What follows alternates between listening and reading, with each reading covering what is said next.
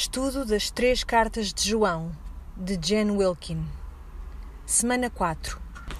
O teste da verdade, o chamado para permanecer. Então, na semana passada nós falámos dos três testes, da maneira de que temos para saber se de facto permanecemos em Jesus Cristo, na sua verdade se somos de facto filhos do nosso Pai do céu.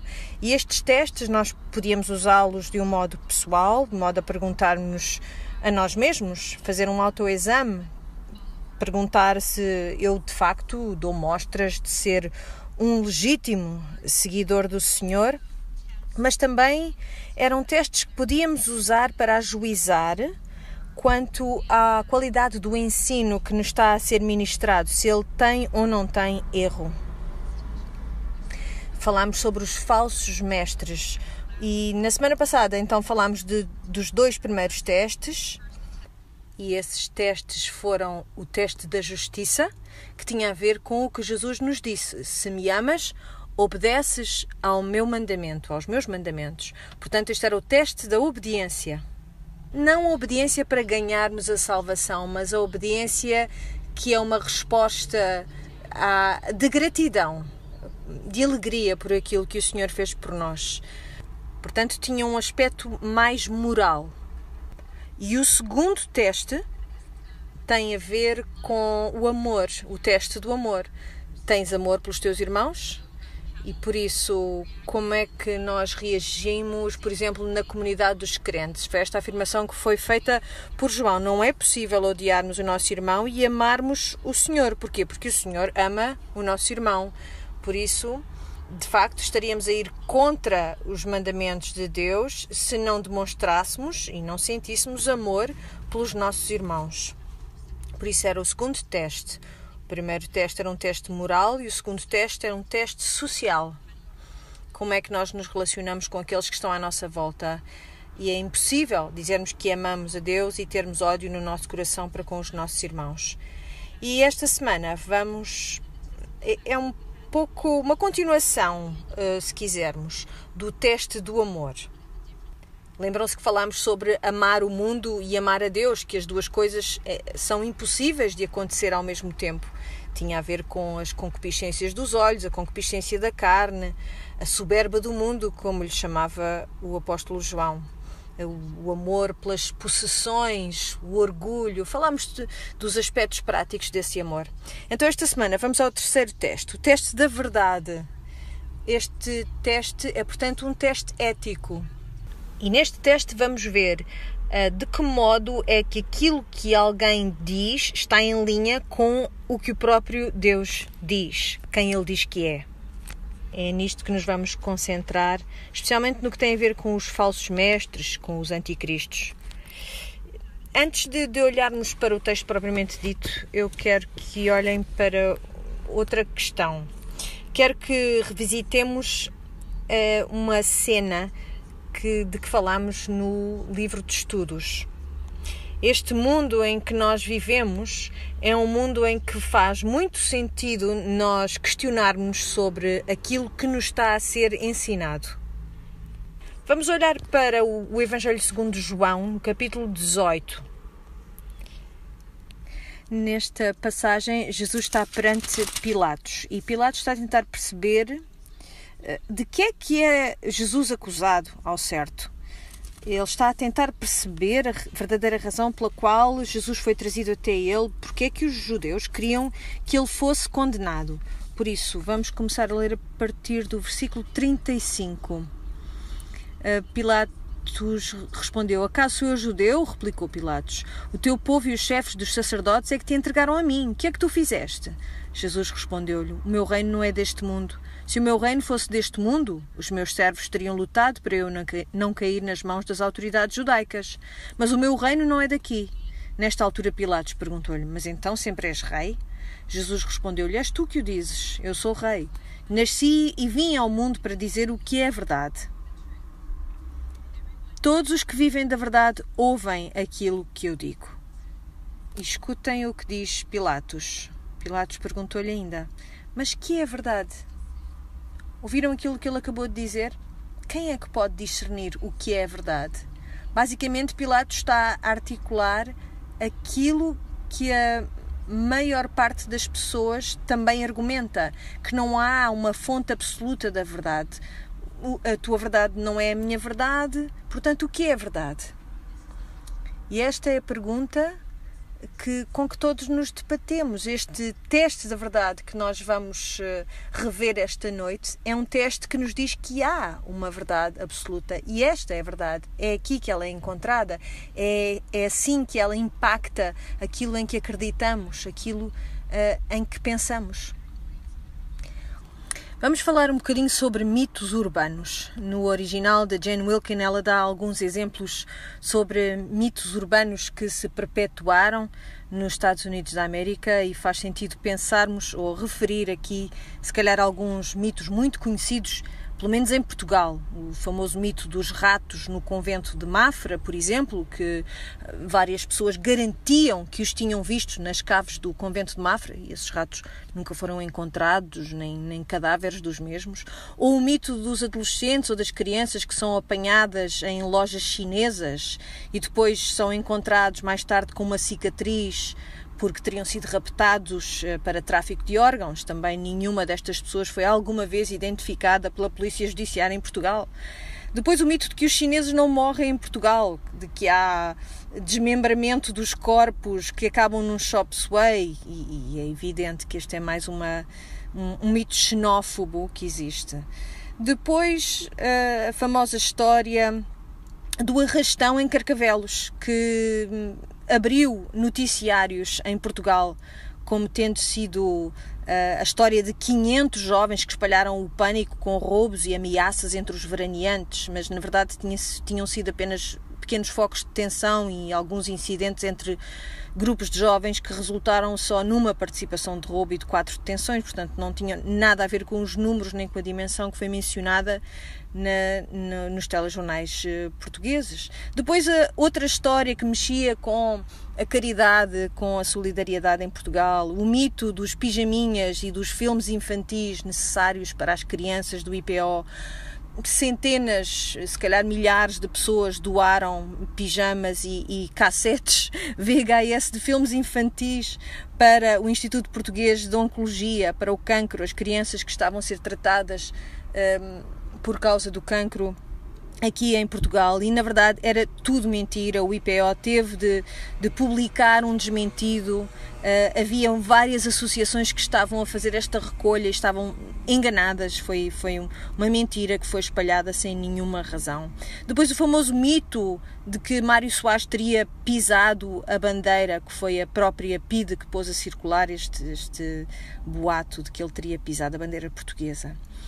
Há alguns outros mitos eh, de natureza, se calhar um bocadinho mais de gosto bastante duvidoso, e um deles, se calhar, é o da, da Laura Diogo, da, do grupo das Doce, que teria ido parar um hospital depois de um episódio com um futebolista chamado Reinaldo nos anos 80 e, e se calhar menciono este, não por me agradar especialmente entrar neste campo, mas porque este boato foi tão devastador para a família e para a profissão de, de um e de outro que eles tiveram de facto de sair do país e mudar completamente de ramo.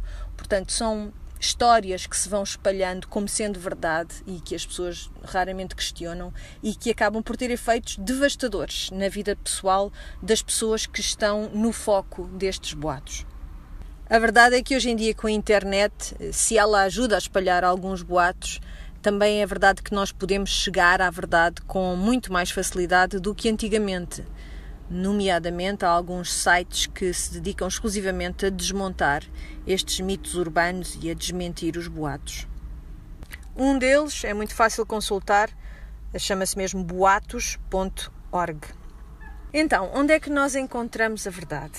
Quando se trata de falsos mestres dentro da igreja, Onde é que estão os nossos boatos.org para a Igreja? No caderno de estudos, nós podemos encontrar a resposta para estas questões. Vamos então à primeira carta de João, capítulo 2, no versículo 18. Então João diz: Filhinhos, é já a última hora, e como vistes que vem o Anticristo, Também agora muitos se têm feito anticristos, por onde conhecemos que é já a última hora. Então, eu não sei quanto a vós, mas enquanto pessoa que cresceu na igreja, eu acumulei muita bagagem em relação ao termo anticristo. Uh, se calhar lembra-me alguns filmes de baixo orçamento que foram feitos sobre o fim dos tempos, sobre o apocalipse, sobre como as pessoas teriam de ter tatuagens na testa, tatuagens na mão para poderem comprar e vender.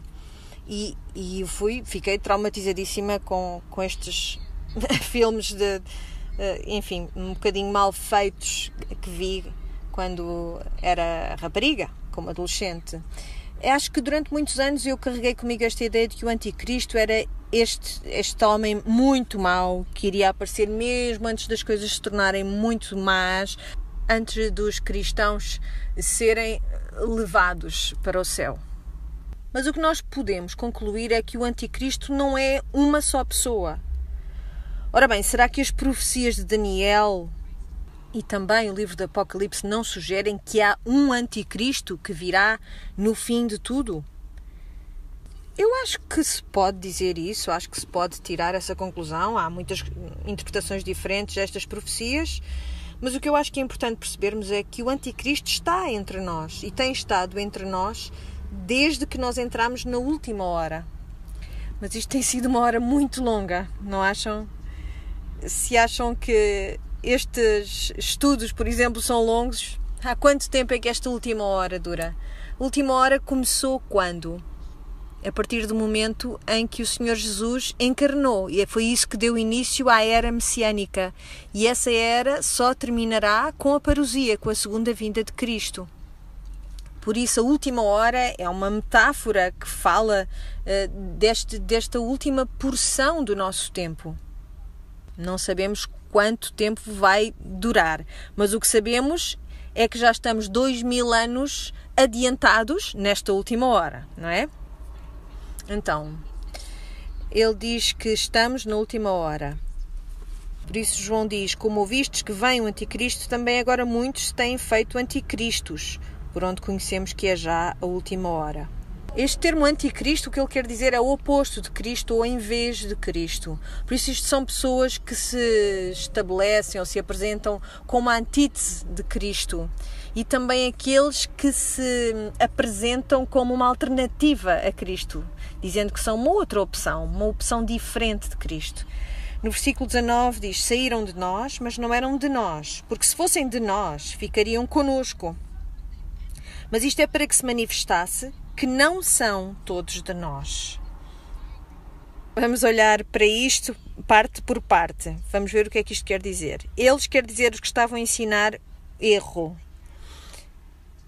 Depois fala também que saíram do meio de nós, mas na verdade não, não nos pertenciam, não eram dos nossos. A primeira coisa para que eu quero que olhemos é o facto de João, como já percebemos, ter gasto muito do seu tempo a falar sobre comunhão não é? Começou logo na primeira semana, ele estava sempre a reforçar que esta ideia da, da, comunhão, que aqueles que estão em Cristo têm que ter comunhão uns com os outros e desejam essa comunhão uns com os outros. Por isso, o que é que nós vemos que é verdade aqui em relação ao anticristo, ao espírito do anticristo? É que ele quebra a comunhão. Por isso, uma das primeiras coisas que podemos reparar num falso mestre é que ele quebra a comunhão com a comunidade de crentes que, se, que têm para si um ensino ortodoxo da verdade, da Bíblia. Eles quebram essa comunhão com o ensino ortodoxo. E ele diz: se eles, se eles fossem parte de nós, se fossem, se fossem nossos, há aqui uma segurança muito boa para cada um de nós e é conhecido como a doutrina da perseverança dos santos. O que isto quer dizer é que uma vez que o Senhor entregou o seu amor por nós, uma vez que ele tenha declarado que ele é meu, que ela é minha, ele nunca retira o seu amor de ti. Tu não podes apartar-te de nós se fores dos nossos. E não é por causa da tua fidelidade ou da tua capacidade de, permaneceres, de ficares, mas porque tu pertences a Deus. E graças a Deus por isso. Provavelmente há todas vós que me estão a ouvir conhecem alguém que tenha feito a sua profissão de fé, que tenha caminhado como se fizesse parte da comunidade de crentes e um dia tenha decidido que já não, quis, não queria mais nada com essa comunidade. Por isso, passagens como esta fazem-nos questionar isto. Será que alguma vez estas pessoas foram salvas?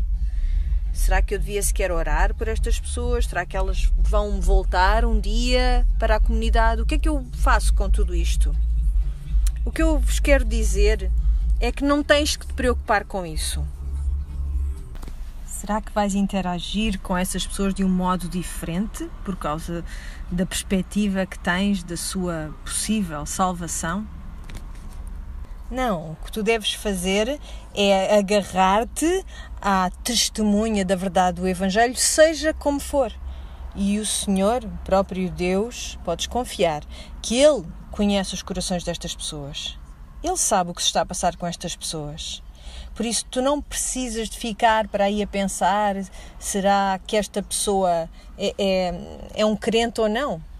Não. O que tu podes ter a certeza é que todos precisamos de mais do testemunho de Cristo e é isso que tu deves ser para essas pessoas. É só com isso que te deves preocupar. Mas o que tu podes saber, de um modo muito pessoal, é que se o Senhor de facto te tem em mente, se o Senhor de facto te amou e te ama, tu tens que saber que estás selada, que és dele, que ninguém te pode tirar das suas mãos, ninguém te pode arrebatar e que aquele que começou a boa obra em ti será fiel para também a terminar. Tu não podes escolher sair. Obrigada, Senhor, porque tantas vezes, dez vezes por dia, eu tento fazer isto. Ele persevera no seu amor para conosco. Por isso, um dos sinais que, nós, que é visível em relação ao anticristo é que este anticristo afastou-se, mostrando que nunca foi um de nós. Então, no versículo 20: E vós tendes a unção do santo e sabeis tudo. Aqui vemos esta ideia de saber, de conhecimento a ser reintroduzida. Porquê? Qual é o falso ensinamento com que João está a lidar? Lembram-se? O gnosticismo, esta ideia de que há uma espécie de conhecimento superior que só podemos receber por termos uma experiência com o Senhor, uma experiência individual e que se, só alguém que tivesse passado por isto poderia transmitir este conhecimento especial. E, portanto, é um desejo de receber uma revelação que está fora do testemunho apostólico. É aquela coisa que não acaba nunca, aquele desejo de espera, deve haver algo mais que eu possa conhecer, mais revelação que eu possa receber. Mas o que João diz é que nós já temos o conhecimento do Senhor. No versículo 21 diz: Não vos escrevi porque não soubesseis a verdade, mas porque a sabeis e porque nenhuma mentira vem da verdade. Portanto, basicamente, ele está a dizer-lhes: Porquê é que estás à procura ou ser atraído para esta ideia de que há algures um, uma ideia de conhecimento que é independente daquilo que já sabes desde o princípio? Tu tens o conhecimento suficiente para a tua salvação e para além disto, tu tens a unção, tu tens o Espírito Santo. Por isso, um, um dos modos de sabermos o que é verdade é pela, pela, pelo testemunho do próprio Espírito Santo, é por este testemunho interno do Espírito Santo. Vamos falar um pouco sobre esse testemunho. Vamos olhar para o versículo 22. Quem é o mentiroso, senão aquele que nega que Jesus é o Cristo? É o anticristo esse mesmo que nega o Pai e o Filho. Qualquer que nega o Filho também não tem o Pai. E aquele que confessa o Filho tem também o Pai.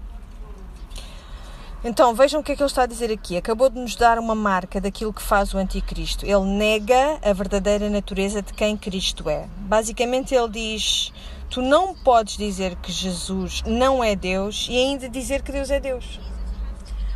Jesus tem de ser Deus e Deus tem de ser Deus. Portanto, ele está basicamente a dizer: tu tens de voltar àquilo que começaste por ouvir desde o princípio. E por isso, se esta pessoa está a ensinar aquilo que já tens ouvido desde o princípio, tudo bem. Se não, esse é o anticristo. João chama-lhe o mentiroso o mentiroso. É este o anticristo. E é isto que caracteriza o anticristo. Por isso, se lembrarem da parábola do uh, cobrador de impostos e do fariseu, em que o fariseu uh, está no templo a orar e nesse mesmo templo está também o cobrador de impostos que ora. E no final da oração deste cobrador de impostos, ele chama-se a si mesmo de pecador. Ele diz: Eu sou o pecador. Ou seja, ele diz que está essencialmente a, a dizer que eu personifico um pecador. E é a mesma ideia que temos aqui neste versículo 22. Este anticristo personifica o mentiroso e vice-versa. É uma negação da verdadeira natureza de Cristo. Daqui a umas semanas nós vamos falar sobre este significado de Jesus ser completamente homem e completamente Deus. Não vamos entrar nisso esta semana, mas é para, para aí que nós caminhamos. Por isso, João diz que este é o anticristo, aquele que nega o Pai e o Filho. Qualquer que nega o Filho também não tem o Pai. O que é que esta negação, como é que ela é caracterizada? Vocês sabem como é, não é? Hoje em dia quantas pessoas é que estão dispostas, por exemplo, a dizer que Jesus era um, um grande mestre, um grande professor, um, um, um, homem que trouxe ensinamentos morais? Mas quantos é que afirmam que ele é o Filho de Deus? A maior parte delas, que dizem que ele era um grande professor, um grande rabi, um grande mestre, também dizem: não, ele não era o Filho de Deus, não era Deus, a ressurreição, não, eu não acredito nessa parte, isso não. Percebem? Nós queremos, queremos trocar as verdades essenciais da fé cristã com algo que encaixa melhor nos nossos sentimentos, as nossas percepções, algo com que nós nos sintamos mais confortáveis, que não seja tão confrontador para com os outros. Sabem qual é a melhor maneira de arranjar um inimigo rapidinho? É dizerem que há a verdade absoluta. Tu não tens o direito de me dizer o que é verdade. Não és tu que defines a verdade para mim. Sou eu que te digo como é a minha verdade. Eu faço isto à minha maneira. Por isso eu aceito que ele fosse um, um mestre que trouxe ensinamentos morais, mas não vou aceitar que ele fosse Deus. Não, nós temos que rejeitar isto e dizer não, não é, não te compete editar o evangelho para ser mais digerível pelos teus amigos e pela tua família. Este é o Evangelho que tu ouviste desde o princípio e não podes mudá-lo. É isto que João também diz: que aquilo que já sabes desde o princípio, que isso permaneça em ti. E por isso, se isto permanecer em ti, tu também permanecerás no Filho e no Pai. E esta é a promessa que ele nos faz, é uma promessa de vida eterna. Por isso, aqui ele diz: tens o testemunho do Espírito Santo, tens a unção do Espírito Santo. E esta palavra unção, sabem o que é que quer dizer? A palavra raiz a palavra crisma, é a palavra também utilizada para Cristo. Cristo quer dizer o ungido. Portanto, o que João está a dizer, percebem que assim como ele é ungido, tu também foste ungido, tu tens o Espírito Santo em ti e, isso, e ele testificará da verdade. E o que é a verdade? A verdade é aquilo que ouviste desde o princípio. A verdade é a verdade, é a palavra proclamada por Deus. Por isso, estão à procura do boatos.org para o crente, acabaram de encontrar. O Espírito Santo é aquele que testifica quanto à verdade. E há tanta confusão em relação a isto hoje em dia. As pessoas acreditam que o Espírito Santo lhes pode dizer uma coisa que tem muito pouco a ver com aquilo que está dito na Bíblia. E já voltamos a este assunto daqui a pouco. Mas primeiro tenho que te colocar uma pergunta. É esta pergunta que estava também no vosso livro de estudo. Será que os falsos mestres só prejudicam os descrentes? Não, era bom que fosse assim, não era? Será que só fazem desviar as pessoas que não estão na igreja? E a resposta é não, absolutamente, de todo. Assim como todos aqueles mitos urbanos uh, prejudicaram tantas pessoas, nós sofremos danos colaterais na igreja quando alguém está a trazer um falso ensino, mesmo que seja alguém que já se tenha afastado de nós até, particularmente porque é tão fácil que fazer informação circular. Por isso mesmo que alguém tenha já saído de nós, ainda assim nós que estamos ainda na igreja, na comunhão dos crentes, podemos ser vítimas de um mau ensino, de um falso mestre. E se calhar o erro mais crasso é fácil de identificar. Por exemplo, alguém que diga: Não, o que a Bíblia nos traz não é suficiente, é preciso uma revelação adicional, mais um livro. Um livro que se acrescenta à Bíblia e que se diga que está no mesmo nível que a Bíblia está. Esse é um, um dos aspectos mais óbvios. Aquilo que nós precisamos de estudar é o erro mais subtil. Outras formas de erro coisas que não são tão óbvias e como é que elas se disseminam, se infiltram no nosso pensamento na igreja. Como é que isto acontece? Vamos falar sobre isto. Uma das doutrinas mais uh, obviamente erradas é a ideia de que eu posso ser salva pelas minhas obras, certo? Então, quando nós acreditamos nisto, nós acreditamos que podemos ganhar o favor de Deus fazendo coisas boas, obedecendo à sua lei. Mas isto parece tão simples, não é? Porque a Escritura diz-nos claramente que pela graça fomos salvos. É o que diz em Efésios 2,8. Porque pela graça sois salvos, mediante a fé, isto não vem de vós, é dom de Deus, não de obras, para que ninguém se glorie. Está claríssimo que as obras não nos salvam. Mas como é que nós podemos não ver isto? Eu disse-vos que a minha maior esperança para vocês nestes estudos é que nós possamos combater a ignorância bíblica de frente. Porquê? Porque os falsos mestres contam com o teu desconhecimento das Escrituras. Ou então que tu conheças alguns versículos ou até as Escrituras, mas não conheças o seu contexto. Que um falso mestre mais quer é que tu tenhas um conhecimento pontual daquilo que as Escrituras te dizem. E é isso que nós queremos combater aqui. Portanto, um dos erros mais comuns que existem é, é esse mesmo, de acreditar que podemos ser salvos pelas nossas obras. E nós podemos dizer que não acreditamos nisto, mas se calhar acabamos por cair neste erro. Podemos acreditar pelas nossas ações que, se não. Hum, se a nossa desobediência pode fazer com que Deus retire o seu favor de nós. Já ouviram este tipo de coisa? Eu tenho que vos dizer, que vos explicar, que a razão pela qual eu gosto de esmiuçar estas questões é porque eu sou a mais pecadora no que diz respeito a, este, a acreditar em, em falsos ensinamentos. Eu passei por sete denominações diferentes e o meu cadastro não é nada bom. Eu já aceitei erro, o erro doutrinário, em muitos, muitas alturas da minha vida e é por isso que eu adoro fazer este tipo de estudo muito tempo, durante muito tempo, por exemplo, eu não conseguia verbalizar os meus medos em voz alta. Eu não queria fazê-lo. Porque o meu receio era que os demónios ouvissem estes meus medos e capitalizassem neles, tomassem partido deles.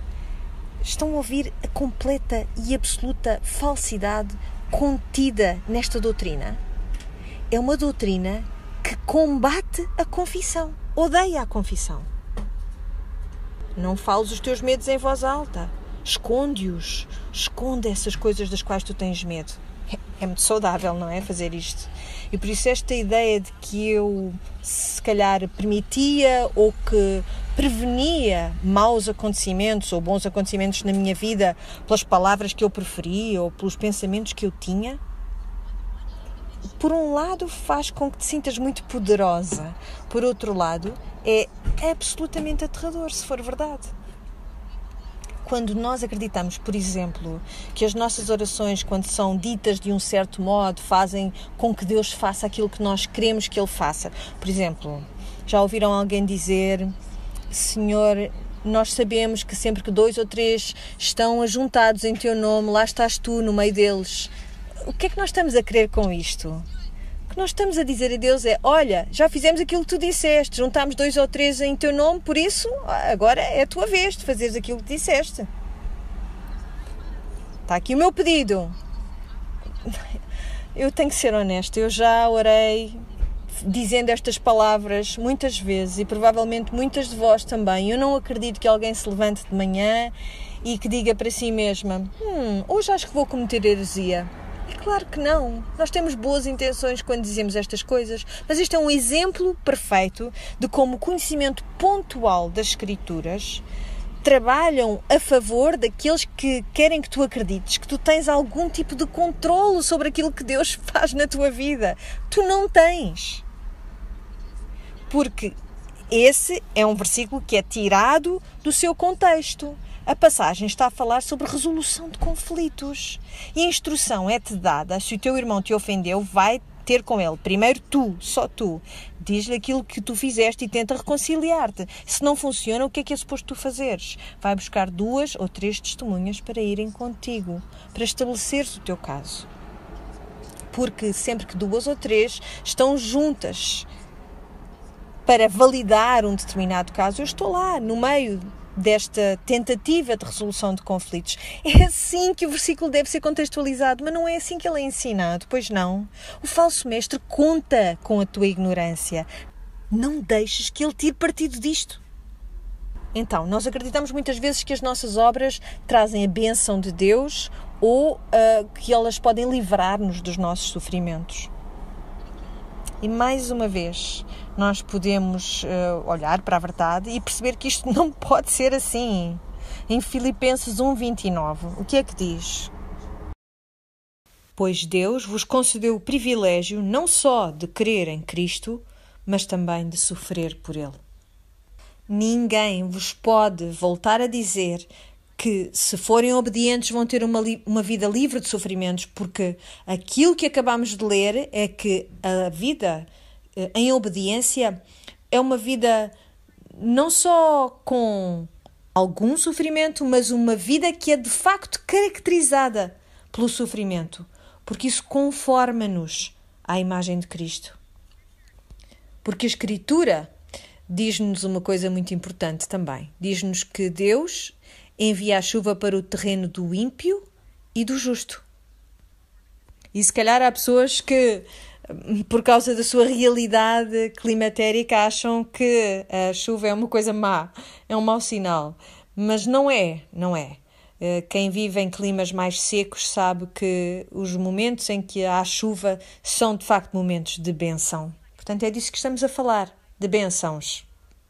E era assim também neste tempo quando este versículo que eu acabei de citar foi escrito porque a chuva era um símbolo de, de frutificação, de prosperidade. Isso queria dizer também que a colheita iria ser boa, não é? Por isso, quando a Escritura diz que o Senhor traz a chuva ao terreno do ímpio e do justo, o que é que a Escritura nos está a dizer? Que o Senhor abençoa também o ímpio, assim como abençoa o justo. Por isso, com isto que acabamos de dizer, o Evangelho da Prosperidade não tem hipótese nenhuma. Nós não sabemos a quem é que o Senhor vai abençoar. E quando Ele te abençoa, o que tu tens a fazer é dizer: Abençoado seja o nome do Senhor. E quando o Senhor não te abençoa, o que é que tens de dizer? Abençoado seja o nome do Senhor. Tens de dizer a mesma coisa. E isto é teologia robusta que, que te vai suportar ao longo da vida. Ora bem, outro modo pelo qual nós podemos uh, aceitar a falsa doutrina é, por exemplo, quando temos um, um sistema de crenças mais antigo e tentamos incorporá-lo no nosso novo sistema de crença. E é difícil fazer isto, principalmente se passaste muitos anos num sistema de crenças mais antigo e, e depois vens ao cristianismo e muitas vezes nem, nem é muito claro para nós as coisas que ainda formam o nosso pensamento no nosso novo sistema de crença, no nosso cristianismo. Talvez, se tu refletires um pouco, vais reconhecer coisas que ainda carregas da tua antiga maneira de pensar, do teu antigo sistema de crença.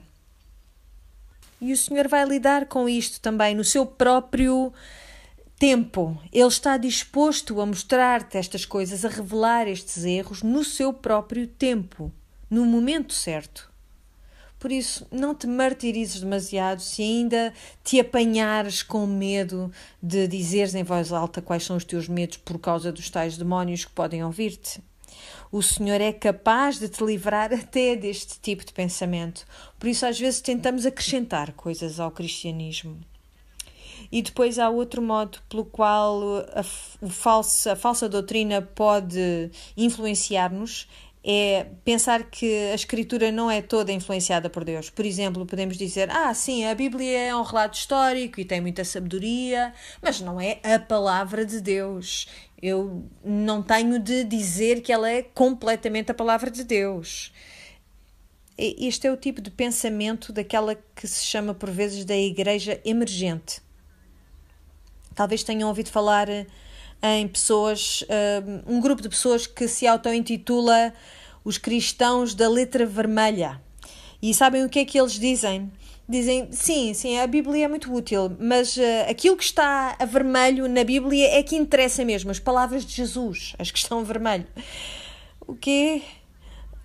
Ou é tudo de Deus, ou então não, não é. Não é de Deus. Acho bem que te adaptes a esta realidade. Toda a Escritura é inspirada por Deus e traz proveito. Toda ela. Depois há outra maneira de pensar que é que nos diz que a escritura não está completa, é preciso acrescentar algumas coisas àquilo que ela já nos diz. Isto, por vezes, vê-se de um modo muito, muito subtil, muito insidioso. Por isso, eu vou falar-vos de um livro e eu não quero que ninguém fique ofendida com a minha menção deste livro, não quero que pensem que eu acho que isto é um, um livro maléfico e eu sei que muitas de vós gostam muito deste livro, eh, porque o problema que eu vos quero apresentar não tem a ver com o livro, aquilo que o livro diz, mas assim o que o nosso coração faz com o que o livro diz. Já ouviram falar num livro de uma escritora chamada Sarah Young? É um livro que em português se chama Jesus está contigo. É um devocional. Eu calculo que muitas de vós já o tenham lido. Mas a questão de facto não é que alguém tenha escrito um livro no qual tentaram partilhar connosco como têm sido os seus tempos uh, com Deus no último ano, com Jesus, um devocional. O, o problema é quando nós começamos a gostar mais de ler esse livro do que ler a Bíblia.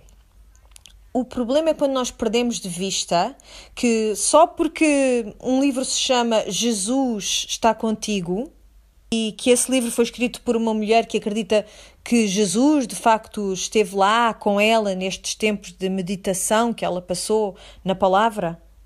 Mas se Jesus de facto lhe disse aquelas coisas, então essas coisas que Jesus lhe disse deveriam estar na Bíblia e não no livro que ela publicou. Se o querem ler por uma questão de inspiração, eu compreendo perfeitamente. Mas se começarem a preferir ler esse livro, dizendo ah, é muito mais fácil de entender, de assimilar este livro da Sarah Young, do que é, uh, por exemplo, ler as cartas de João. Aí eu acho que tens que, que tens que perguntar porquê. Porque a escritura é viva e ativa. E aquilo que a Sarah Young escreveu não é. Por isso temos de ser muito cuidadosos, porque estas coisas são tão apelativas para nós. E sabem porque é que eu sei que elas são apelativas? Porque se tu compras esse tipo de livros e a maior parte das, dos compradores deste tipo de livros são de facto as mulheres, e se entrarem numa, numa livraria cristã, sabem o que é que nós vamos ver? 1800 livros que te dizem, todos eles, lê-me a mim e não a Bíblia. Lê-me a mim e não a Bíblia. E nós começamos a gostar mais desses outros livros do que da Bíblia. E aí estamos a cair na armadilha mais antiga que há. É que há uma revelação especial para tu conheceres e tu precisas de ler esses livros que têm essa revelação especial como se tu já tivesses esgotado a riqueza que a Bíblia tem para ti, como se tivesses chegado ao final de tudo o que a Bíblia tem para te dizer. Deus nos ajude. Deus nos ajude se as nossas emoções estão tão no controle que acabaram por fazer com que as nossas mentes se desligassem deste processo. O Senhor quer que tu o ames com as tuas emoções. Não penses que eu te estou a dizer que deves ser um robô que só te interessam as definições e assinalar palavras em, com cores diferentes para te tornares a menina mais perto do teu grupo. Eu não me importo nada com isso. Estou-me nas tintas. Se isso não reavivar o teu amor pelo Senhor, não me interessa nada que tu o faças. Mas não comas a porcaria da comida rápida quando há um banquete riquíssimo de alimento que o Senhor preparou para ti na Bíblia. Vá lá, mulheres, por favor, é muito melhor lerem a Bíblia. É por isso que nós estamos aqui todas as semanas convosco, porque eu acredito que quando tu lidas com a Bíblia com a reverência que ela merece, então nada é melhor do que a Bíblia. Nada. Ora bem, a última coisa de que vamos falar esta semana é a questão de nós acharmos que a Bíblia é um livro acerca de nós. Eu não é preciso continuar a martelar nesta tecla, já tenho abordado esta questão convosco no início de cada estudo. De cada vez que nos aproximamos de um novo livro, eu falo disto.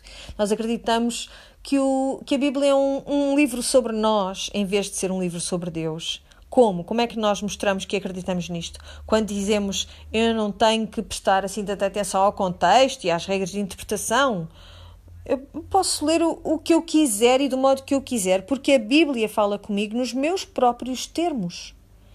Por isso eu vou dar-te um exemplo de como eu já vi isto acontecer. Houve uma mulher, uma vez, há uns anos atrás, que quis encontrar-se comigo para bebermos um café, para conversarmos. E acontecia muitas vezes uh, as mulheres quererem falar comigo e perguntarem-me, um, ehm, que queriam aprender comigo como é que era que eu lia a Bíblia, que abordagem tinha eu da Bíblia. Agora já não tanto, não é? Desde que eu tenho estes estudos, já não me colocam essa pergunta tantas vezes. Mas esta mulher disse-me: Eu sou muito curiosa quanto ao modo como tu estudas a Bíblia. E por isso eu disse-lhe: Eu gostava primeiro que tu me dissesses como é que tu estudas a Bíblia. E ela disse: Ah, é, fácil. Eu sento-me, uh, separo um tempo para, para fazer essa leitura, uh, abro a Bíblia Uh, normalmente leio o Antigo Testamento, uma parte do Antigo Testamento. Uh, leio sobre como o Senhor está sempre a prometer a Israel que lhes vai dar uma herança. Uh, essa herança que Ele tem para eles na terra está sempre a aparecer-me cada vez que eu, que eu abro a Bíblia para a ler, cada vez que abro a Bíblia no Antigo Testamento, está sempre a aparecer-me algum versículo que tem a ver com essa herança que o Senhor tem para Israel. E por isso que eu acho que aquilo que o Senhor me está a dizer é que Ele tem um trabalho para mim, um trabalho específico que Ele quer que eu tenha. E, e de cada vez que eu abro a Bíblia para ler e, e aparece um desses versículos que fala sobre a herança do Senhor, eu acredito que Deus está a voltar a dizer-me, a assegurar-me de que tem de facto este emprego para mim, que é muito bom para mim. E eu disse: Ok. Uh, Sabes quem é que escreveu o livro de onde tu tiraste esses versículos? Não. E sabes a que período da história do, do povo de Israel é que se reportava? Em que ponto do Antigo Testamento é que esses versículos estão? Não. Sabes qual é o significado daquilo que a, a, qual era o significado que a terra tinha quando ela estava a ser prometida como herança aos israelitas? Não.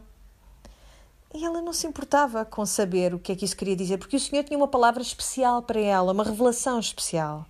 Sabem, há, há, muita beleza que nós podemos receber através destas promessas que o Senhor de facto tem para Israel no Antigo Testamento, mas não é até nós sabermos de que modo é que elas foram proferidas originalmente, em que contexto o modo como ela estava a usar as escrituras e o modo como muitas de nós usamos as escrituras é o que faz com que nós estejamos a afirmar que a Bíblia é um livro sobre nós. É, é como se fosse uma ferramenta de adivinhação. Porquê? Porque nós queremos que a Bíblia nos diga aquilo que devemos fazer. E por isso nós dizemos: ah, eu tenho este problema, eu tenho que saber que emprego é que eu devo aceitar ou que vizinhança, para que vizinhança é que eu me devo mudar e eu preciso de uma resposta para saber o que devo fazer agora. E por isso vamos à Bíblia e tentamos encontrar a resposta para o meu problema. E quando pensamos, por exemplo, no que Gedeão fez, lançando aquele velo de lã sobre a eira, estupidamente testando a Deus, vez após vez após vez, fazendo nós também como Ele, pensando que podemos ter algum conforto desta segurança que recebemos dessas confirmações, exigindo coisas de Deus nas nossas próprios nossos próprios termos. Não há conforto no conhecimento. Nós achamos que conhecendo o futuro nós temos conforto e segurança. Mas eu, eu, eu tenho que te perguntar: questiona-te se tu, para sentir segurança no teu futuro, tivesses que saber qual ele era, que tipo de fé tinhas tu? A resposta é nenhuma. Tu nem sequer praticas este tipo de coisa com os, tuas, com os teus filhos. Se o teu filho viesse ter contigo e te perguntasse que camisa é que eu devo vestir hoje e, e ele tivesse já 16 anos e te colocasse esta pergunta, tu não lhe irias dizer então, ainda estás com essas dúvidas? Será que não sabes já suficientemente sobre como é que deves escolher a tua roupa? Não tens conhecimento já suficiente para tomar essas decisões? Mas quando é connosco, nós vamos ao Senhor e perguntamos: Mas que camisa é que eu devo vestir? E, e, e Deus só pode responder-nos: Eu dei-te toda a sabedoria. E tu queres usar a minha palavra como uma ferramenta de adivinhação? Não faças isso. Não faças isso. Sabem o que é que é isso de se querer ter conhecimento de qual vai ser o qual é o nosso futuro? Sabem o que é isso? Mais vale ires à, à vidente. Mais vale lançares as cartas do tarô. Sabem o que é que a Escritura diz sobre isso? O conhecimento do futuro pertence apenas a um. E esse um é Deus. Aquele que habita no presente, no passado e no futuro. O futuro não é da tua conta. Deixa com que Deus pense no futuro não violentes a palavra de Deus, fazendo com que ela seja a propósito de ti. Há coisas muito mais valiosas para tu descobrires na palavra de Deus. Ele quer ensinar-te sabedoria. Então, nós pensamos que se repetirmos uma determinada oração de um determinado modo, ou que se usarmos esta ou aquela pulseira, ou se fizermos o jejum de Daniel, ou se dermos uma certa quantidade de dinheiro à igreja, então o Senhor vai abençoar-nos de algum modo, não é? Nós achamos que se memorizarmos Jeremias 29:11, o Senhor vai tornar-nos prósperas. Ou que se nós dissermos a oração de Jabés, ele vai alargar o nosso território alguma coisa de errado com a oração de Jabés? Nada, não há nada de errado com a oração de Jabés. Desde que tu estejas disposta a aceitar que esse alargar do teu território pode querer dizer que o Senhor vai alargar o teu horizonte, permitindo que tu sofras de tal modo que passes a ver coisas que não vias antes. E eu pergunto-me: será que repetirias essa oração assim, com tanto fervor, se tivesses passado por algo assim? Se soubesses que essa era uma das possibilidades com essa oração? A Bíblia não é acerca de ti. E tu nem queres que ela seja acerca de si. Acredita, acredita que não queres. Porque todas estas coisas, todas estas coisas são vãs tentativas de nos colocar num trono onde nós não pertencemos. Tu não queres mandar em toda a gente, tu não queres gerir o universo nem por um nanosegundo. Porque se tu fosses de facto capaz de te colocares, de te sentares nesse trono, Tu tens que estar consciente de que se é possível ao ser humano sentar-se nesse trono, então é possível para ti, é possível para mim, é possível para qualquer outra pessoa. Por isso eu quero que tu penses num crente, num cristão que tu conheças e pelo qual tu tenhas um mínimo respeito. Um mínimo. Aquele que tu respeitas menos de todos os que tu conheces. Quem é que te põe completamente louca? Agora imagina que essa pessoa fazia a tal oração que produz esse resultado milagroso. Que eles se colocavam no trono onde determinavam o curso do universo por um nanosegundo. Esta ideia faz-te sentir desconfortável? Olha que deveria. E acredita que essa pessoa provavelmente também se sente da mesma maneira se pensar que tu poderás estar sentada no trono e decidir as coisas por um nanosegundo. Tu não queres mandar nisto, tu não estás equipada para isso. Tu tens de confiar o teu futuro, o teu presente e o teu passado àquele que de facto tem capacidade e poder para o fazer. Vamos terminar, que já temos pouco tempo. Vamos ao versículo 27. E a unção que vós recebestes dele fica em vós, e não tendes necessidade que alguém vos ensine. Mas como a sua unção vos ensina todas as coisas, e é verdadeira, e não é mentira, como ela vos ensinou, assim nele permanecereis. Ora bem, podem ir todas para casa porque não vale a pena escutarem mais nada do meu ensino. Espera, o que é que está aqui a acontecer? O que é que está João a dizer? Ele não está a ensinar-nos também através desta carta. Então ele não pode estar a dizer que tu já sabes tudo e, portanto, não precisas que ninguém te oriente e que o Espírito Santo vai fazer tudo o que tem para fazer e não precisas de uh, ter nenhum mestre. Não é isso que ele está a dizer. O que ele está a dizer é que nós não precisamos de ninguém que venha ter connosco dizendo que tem um conhecimento especial e que ele vai ministrar, esse, vai trazer-te esse conhecimento especial. Ele está a falar contra este tipo de conhecimento especial, porque ele próprio é, é, é, um mestre, é um professor, e sabemos que este dom do ensino é um dom que a Escritura fala. O que é que faz o ensino de acordo com a Escritura? O ensino, o bom ensino, aponta-nos para a própria Escritura. O Espírito Santo confirma quanto à verdade daquilo que a palavra diz. Não nos diz, olha, é a Bíblia e mais esta outra coisinha. Não há necessidade nenhuma de um destes mestres que diga que tem uma revelação especial para ti.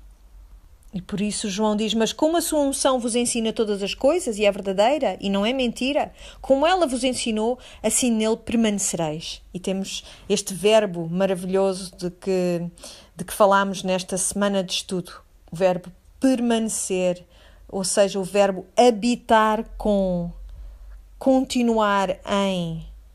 E, e, é tão belo aquilo que ele diz. Ele está basicamente a dizer: Ele fez a sua habitação em ti. E por isso faz tu agora a tua habitação nele. Há uma citação muito famosa de Agostinho que diz isto muito bem diz mais ou menos isto: Tu fizeste-nos para ti, Senhor, e os nossos corações estão inquietos até que possam aquietar-se em ti. Até que nós permaneçamos em ti, a que nós possamos tornar-nos de facto na tua habitação. E nós falámos nisto no, no estudo desta semana e já falámos disto noutras ocasiões, que nós somos apenas peregrinos peregrinos que estão a caminho de um destino em que a sua habitação é o Senhor. Nós fazemos com que Ele seja a nossa habitação e todas as associações positivas que nós possamos ter com fazer um lar em Deus.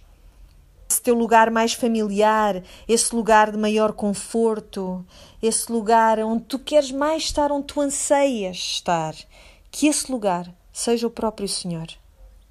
No versículo 28 ele diz: Agora, filhinhos, permanecei nele, para que quando ele se manifestar tenhamos confiança e não sejamos confundidos por ele na sua vinda. Se sabeis que ele é justo, sabeis que todo aquele que pratica a justiça é nascido dele. Então João diz: Permanecei nele, para que quando ele vier nós possamos ter confiança nele. Será que nós temos sempre esta confiança? Não. Eu acho que a razão para a qual ele nos avisa para isto é porque muitas vezes nós andamos por aí a caminhar com muita vergonha. Como é que nós podemos ter confiança de, de que quando ele voltar, nós e qualquer outra das pessoas que está nesta terra vai poder estar perante ele em confiança, confiando que ele é de facto a nossa propiciação. Por isso as pessoas perguntam muitas vezes: eu não sei como é que tu consegues estar a, eh, a falar em público, como é que consegues falar em público? Eu, eu, eu teria imenso medo de falar para uma quantidade de gente. Não teria a confiança para estar perante as pessoas e falar. E eu acho que é, é, o mais normal é, é, que qualquer uma de nós tenha uma atividade que a amedronta desse modo, não é? Por exemplo, quando eu uh, via os Jogos Olímpicos e via uh, os patinadores no gelo, por exemplo, o à vontade com que eles se, se atiravam para aquela pista e faziam aquelas piruetas e todas aquelas manobras. Eu perguntava-me sempre como é que é possível estas pessoas fazerem isto com lâminas nos pés. Eu penso sempre, quem é que teria confiança para fazer isto? Eu acho que tenho a certeza que eles, quando estão à espera para entrar no, no ringue de patinagem, não pensam que não têm a confiança para o fazer. Não pensam, ah, eu acho que não vou conseguir fazer isto. Eu acho que se abeiram desse ringue com confiança. E há muitas coisas que vejo as pessoas a fazerem na igreja, por exemplo, no louvor, que eu penso como é que têm a coragem. Eh, o que eu mais quero é que ninguém se lembre um dia de ligar o meu microfone quando estamos todos a cantar. Porquê? Porque eu, eu não tenho essa confiança. Eu não estou equipada para cantar em público. Eu, eu não, não me tenho dedicado à preparação para tal, não tenho permanecido nessa preparação. Não preparei o meu coração nem a minha mente para essa tarefa. Por isso, como é que nós podemos ter confiança perante Deus nesse dia em que Jesus voltar? Permanecendo nele e sabendo que ele permanece em nós. Tu tens de saber que, como crente, esta é a tua realidade. Tu estás selado por ele. Ele está selado em ti. Ele não te está a dizer tens que aprender a ser um melhor cristão. Ele está a dizer reconhece esta verdade, que eu permaneço em ti e tu permaneces em mim. E, e quão segura estás tu desta verdade? Quão segura estás tu disto? Quão confiante consegues tu estar perante o trono de Deus? Tu não vais sair de mim, eu não vou sair de ti. Ele está em ti e à tua volta. E a extensão deste teu reconhecimento é a extensão da tua confiança nele e nesta verdade. Portanto, não há mais condenação para aqueles que estão em quê? Em Cristo Jesus. Isto és tu. É a tua confiança está nisto. Por isso há duas coisas que eu quero que tu penses esta semana. A primeira é que falsa crença é que insiste em agarrar-se a ti. E por favor, toma o teu tempo para pensares bem nisto porque eu sei que isto acontece com toda a gente. Que, que coisa é essa que agarra o teu coração com muita força e que é muito apelativo para ti? Pergunta, pede ao Senhor para revelar a verdade quanto a estas crenças antigas que ainda se agarram a ti. Pede ao Espírito Santo para testificar da verdade, para que esta mentira possa ser exposta em ti. A segunda coisa que eu quero que tu penses esta semana é onde é que depositaste a tua confiança? Onde é que está essa confiança? Acredita que não foste tu que trabalhaste para que ele estivesse dentro de ti, para que tivesses sido selada por ele. Estás selada por ele porque foi ele que o fez. Onde é que está a tua confiança? A minha oração é que, através do estudo diligente e fiel da Sua palavra, nós nos tornemos tão consumidas pela sua beleza que nós possamos ter a nossa confiança na pessoa e no caráter do Senhor Jesus, do Deus que está proclamado na Escritura e que toda e qualquer doutrina que não seja esta pareça horrenda em comparação com esta belíssima verdade. Vamos orar. Pai nosso que estás no céu, nós agradecemos pela oportunidade de abrirmos a tua palavra juntas. Dou-te graças pelas mulheres que dedicam o seu tempo a conhecer a tua verdade, Senhor e põem todo o seu esforço neste conhecimento, eu oro para que tu as recompenses ricamente, que tu possas continuar a ensinar-lhes o que quer dizer permanecer na verdade e que estão seladas em ti, Senhor, que tu estás em nós e à nossa volta e que em ti, Senhor, nós vivemos e, e existimos com todo o nosso ser, Senhor. Pai, faz com que esta seja a nossa realidade. Todas as outras meias verdades sejam expostas por aquilo que elas são e que tu possas receber a glória que te é devida. Nós pedimos-te estas coisas no nome de Jesus. Amém.